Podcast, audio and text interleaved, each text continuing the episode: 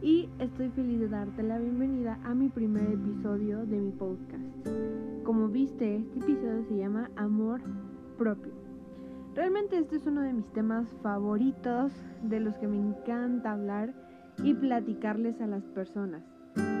Para mí, o bueno, yo veo el amor propio que tiene un proceso muy similar al de una planta desde la semilla, en donde la plantas, en qué tipo de tierra, si es una tierra húmeda, un poco seca, eh, en qué lugar, en una maceta, en tu jardín, en el jardín de tu abuelita, o, o sea, en ese lugar especial, eh, de cómo la cuidas, eh, le echas agua todos los días o de cada cierto tiempo, le pones un nombre, le hablas bonito, y así todos los días.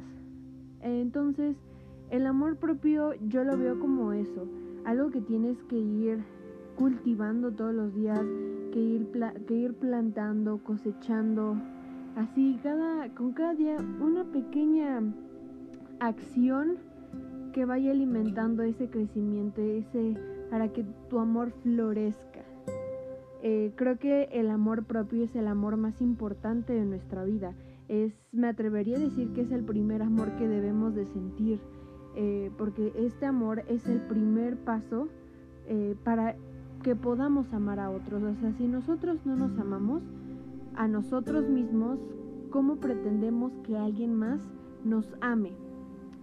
Eh, creo que todos es muy es difícil, es un poco complicado construir este amor propio cuando mucho tiempo solamente te has criticado, solamente has visto lo negativo en ti, que cuando te paras al espejo solo ves tus defectos, eh, es, es un poco complicado, pero no es imposible. Creo que tú eres el amor de tu vida. E, eres, eres tu único amor, real, real porque te vas a tener toda tu vida, o sea, tú naces solo eh, o sola, creces eh, y creces y al final te vas a morir sola.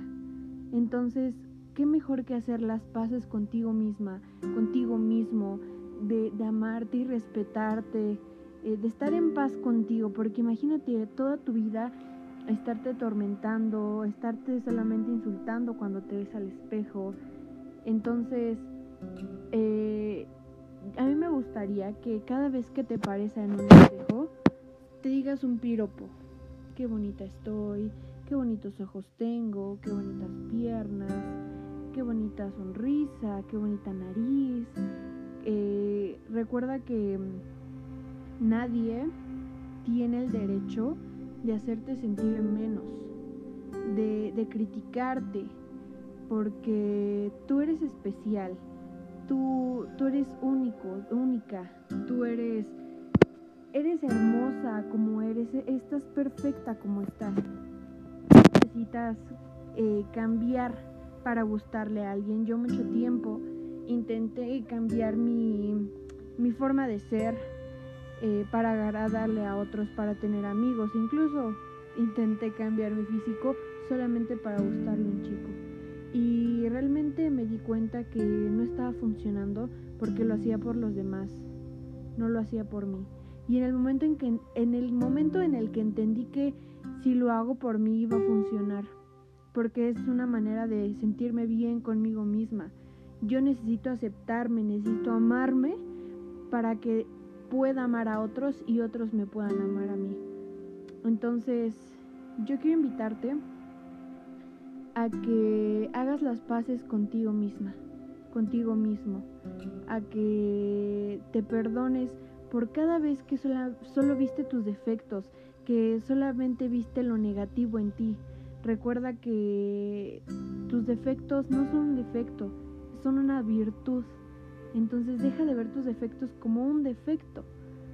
Te invito a que te perdones, que te veas al espejo y te digas, yo me perdono por todo el daño que me he hecho, por todas las veces que, que me sentí mal conmigo misma solamente por mi físico o, no sé, por, por tal vez estar un, paso, un poquito pasado de peso o por ser muy chaparra.